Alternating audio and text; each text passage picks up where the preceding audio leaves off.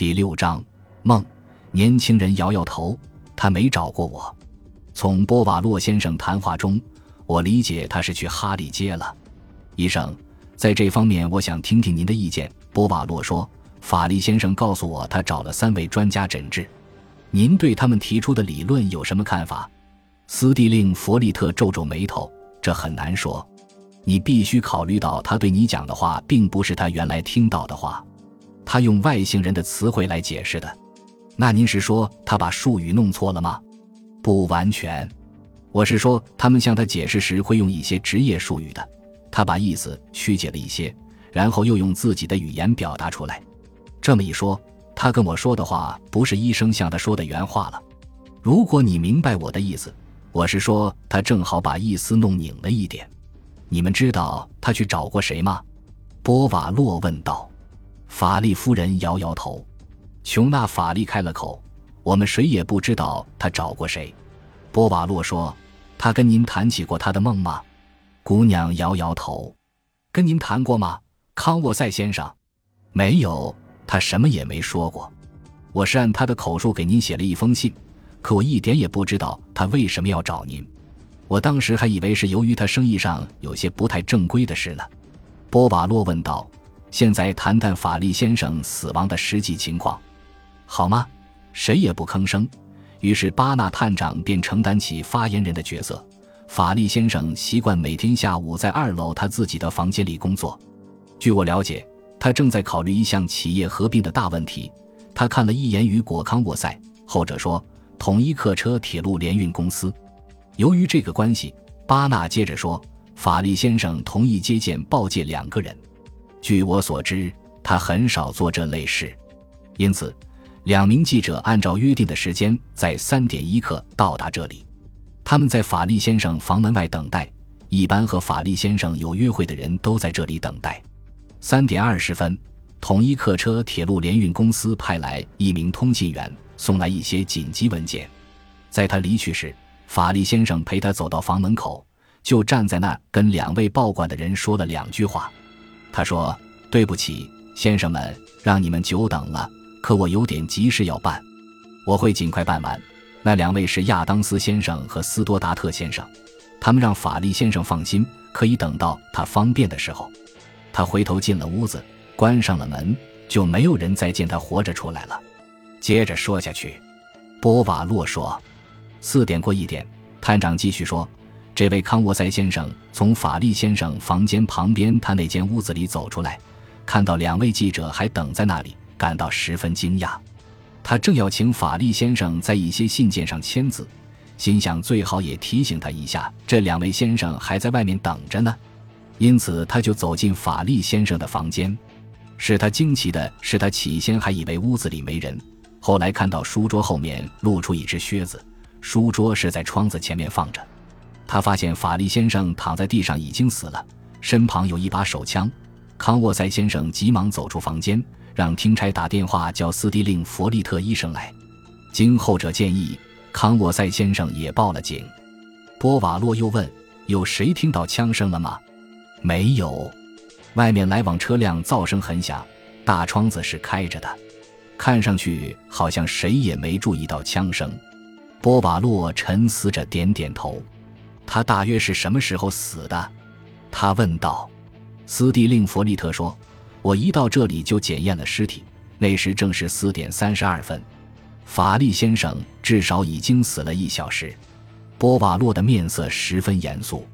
那么说，很可能他是在三点二十八分死的。正是，斯蒂令·弗利特说。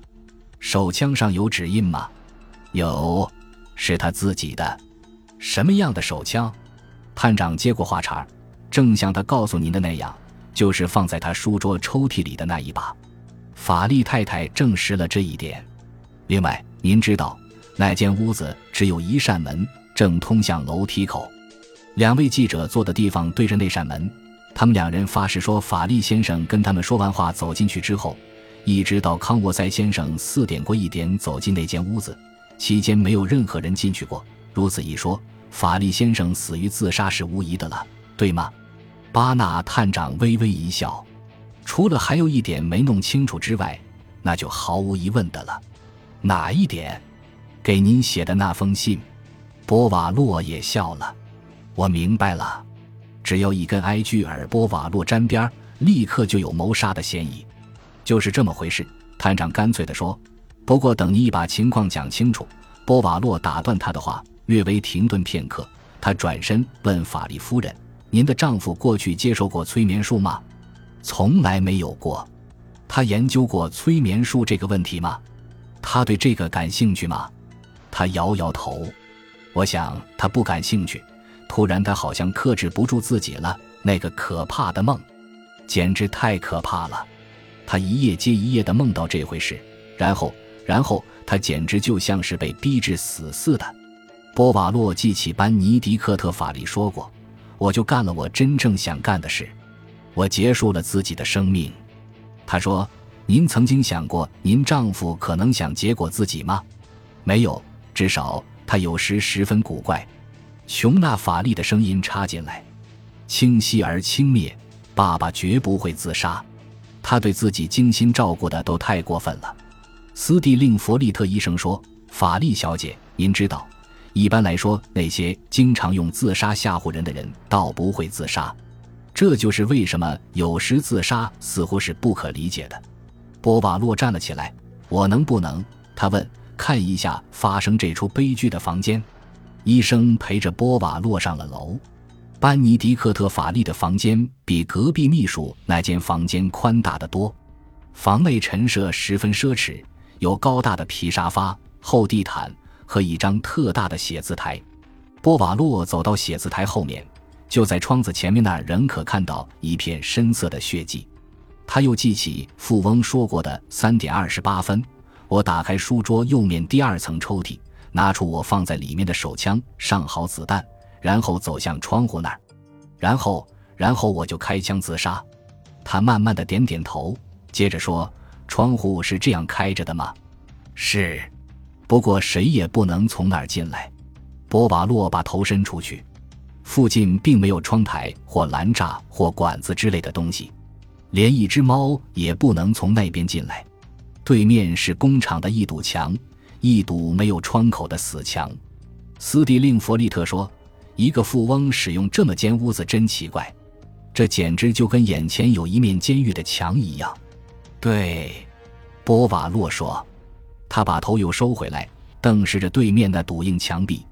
我认为，他说那堵墙非常重要。斯蒂令弗利特好奇地看着他：“你是从心理角度讲吗？”波瓦洛朝写字台前走去，漫不经心地拿起一副通常称之为懒夹子的长把夹子，他捏一下把手，夹子就大张开来。波瓦洛在离写字台几十远的一把椅子旁边。小心翼翼地用夹子从地上夹起一根点过的火柴头，小心地把它扔进废纸篓里。他喃喃地说：“真是一个天才的发明。”他把夹子放在写字台上，然后问道：“出事的时候，法利夫人和小姐在哪里？”法利夫人在楼上自己的房间里休息，她的屋子就在这间屋子上面。法利小姐在顶层她的画室里画画呢。埃居尔波瓦洛懒散地用手指头在桌面上敲了一两分钟，然后说道：“我想见一下法利小姐。”斯蒂令弗利特纳闷地瞥了他一眼，就走出屋子。一两分钟之后，门开了，琼纳法利走了进来。“小姐，您不介意我问您几个问题吧？”他冷冷地回看了他一眼，“愿问什么就问呗。”“您知道您父亲在写字台里放了一把手枪吗？”“不知道。”您和您母亲当时在什么地方？我是说您的继母，对不对？是的，路易斯是我父亲的第二位妻子，她只比我大八岁。您是要说您和他上星期四在什么地方？我的意思是指上星期四晚上。星期四，让我想想。哦，对了，我们去看戏了，看的是《小狗儿笑》。您父亲没有和你们一起去吗？他从来不出去看戏，他不大爱交际吗？姑娘直勾勾地瞧着他。我的父亲嘛，他说他非常不合群，没有一个常跟他接触的人会喜欢他。小姐，这真是一个很直率的说法。我是在节省您的时间，波瓦洛先生。我完全明白您打算要问什么。我的继母嫁给我父亲是为了他的钱，我住在这里是因为我没钱住到别处去。我要嫁一个人，一个穷人。我父亲设法使他丢了工作。您知道，他要我嫁给阔人家，一个很简单的事，因为我是他的财产继承人。感谢您的收听，喜欢别忘了订阅加关注，主页有更多精彩内容。